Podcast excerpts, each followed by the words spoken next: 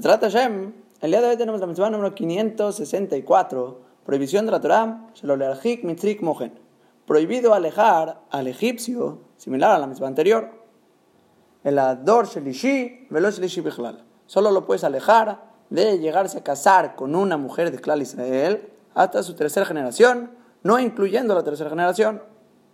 Pero desde la tercera generación en adelante, de los egipcios que ya se convirtieron al judaísmo, ya son Yehudim, ya son Gerim por completo, la tercera generación ya se puede casar con una Bat Israel.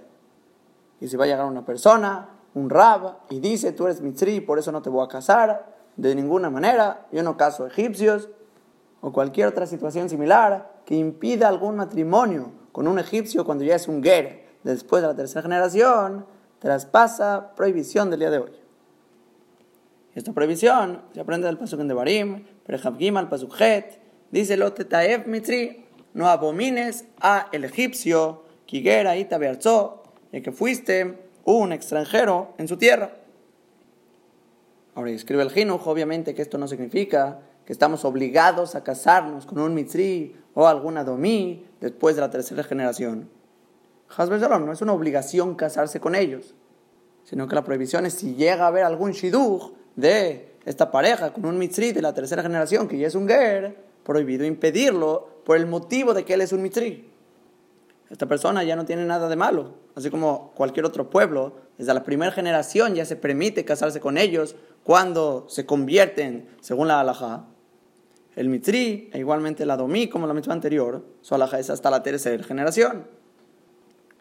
Y el motivo por qué ellos son diferentes a las demás naciones, y es hasta la tercera generación, mencionamos en la mitzvah anterior, la domí, porque salió con la espada al encuentro para asesinarnos. El mitzri, nos aventaron los bebés al río, nos esclavizaron, nos hicieron sufrir, todo tipo de cosas. Ahora, la Torah asume que si no fuera que el Pasuk te dijo, no abomines al egipcio, pensaríamos que no sería diferente a las mitzvot 561, 562, con Amón y Moab, que no son Rehuim, la bola Kaal, nunca. Nunca se pueden casar con una Bat Israel, incluso la décima generación, por los motivos que ya mencionamos, por su crueldad, que no nos quisieron dar pan y agua, porque contrataron a Bilam que nos maldiga, porque nos hicieron pecar con las Benot de Moab. habría lugar para pensar que el egipcio o el adomí, que también son otros enemigos que nos querían destruir, no serían distintos. Pero para eso llegó la Torah y te dijo, Lotetaeb adomí, mitri, no puedes abominarlos por completo, aunque son reshaim, y hay que alejarnos de ellos hasta la tercera generación, pero por completo no.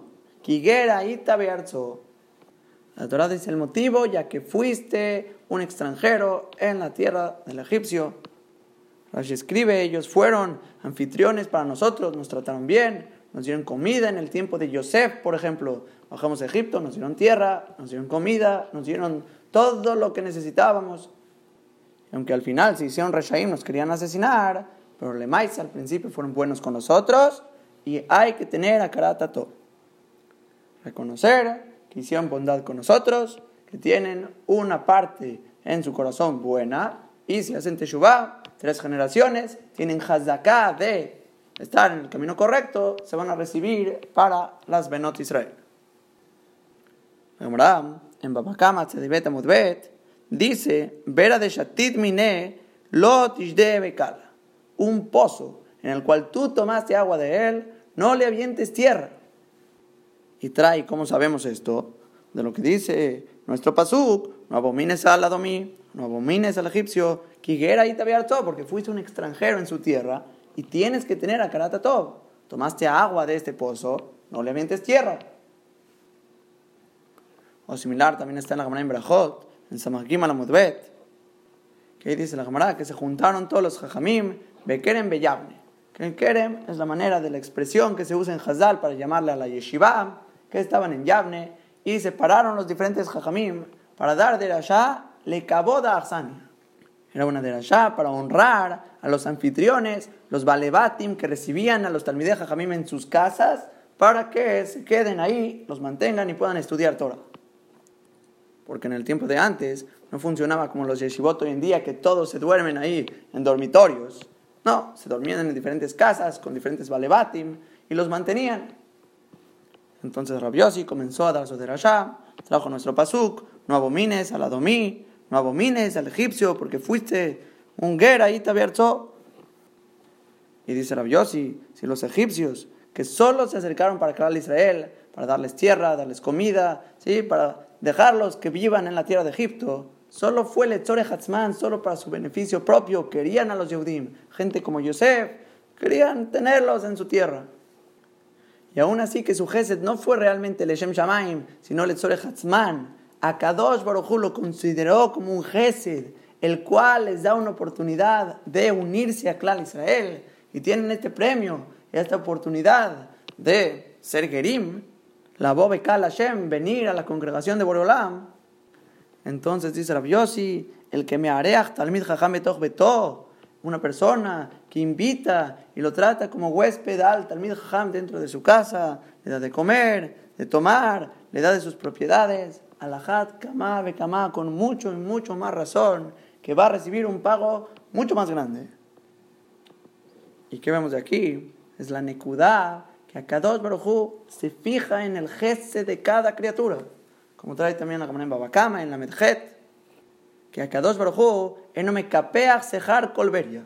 Oreolam no quita, no remueve cualquier pago de cualquier criatura por cualquier acto que haya hecho. Cada mitzvah y mitzvah, cada detalle que la persona hace en sus acciones, para Boreolam es enorme y le recompensa, le va a dar shar, le va a dar pago. Y Boreolam nos enseña esta midá en estas dos mitzvot, de no abominar al adomí, al egipcio, porque tienes que tener una karata top. Ah, pero es un rasha, me quería asesinar, me quería destruir. Dice Borolam, no importa, aléjate, sí, tres generaciones, aléjate de él, es un rasha, todo lo que quieras. Pero no puedes le capear colberia, no puedes quitarle el pago a cualquier criatura que te hizo un bien. Tienes que siempre reconocer su bondad. Tener a Kratatov, ver esa acción buena, incluso que solo fuiste un extranjero para el beneficio de él. Está hayab la persona de reconocer que te hicieron un bien hay que agradecer. Siempre tener a karata todo. Y es uno de los yesodot que sale Pashut de nuestra misma del día de hoy.